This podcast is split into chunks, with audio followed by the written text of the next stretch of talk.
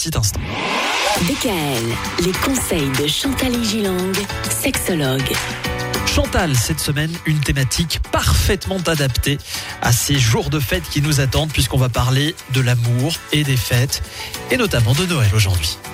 Et notamment de dire, Michael, qu'il faut bien comprendre que le Noël parfait n'existe pas.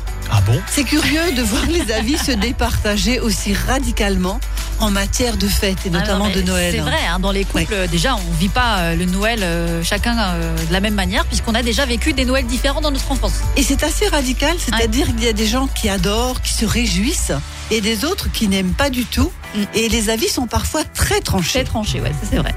Notre enfance, comme vous l'avez dit, il joue un rôle important, voire primordial.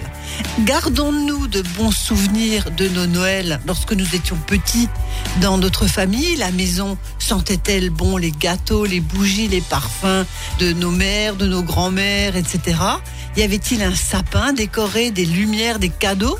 Ou alors le Père Noël nous gâtait-il ou alors nous faisait-il peur Vous voyez, c'est pas pareil. hein. On peut avoir peur du Père Noël.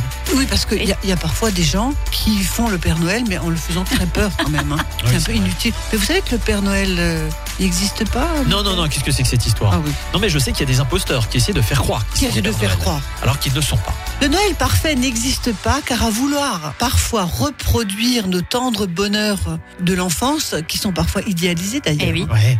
ou au contraire rejeter les soirées ratées et tristes dans certaines familles, nous allons au-devant d'attentes irréalistes, voire naïves, et surtout naïves pour le couple. Ouais. Il y en a un qui veut ça, l'autre il veut ça, etc.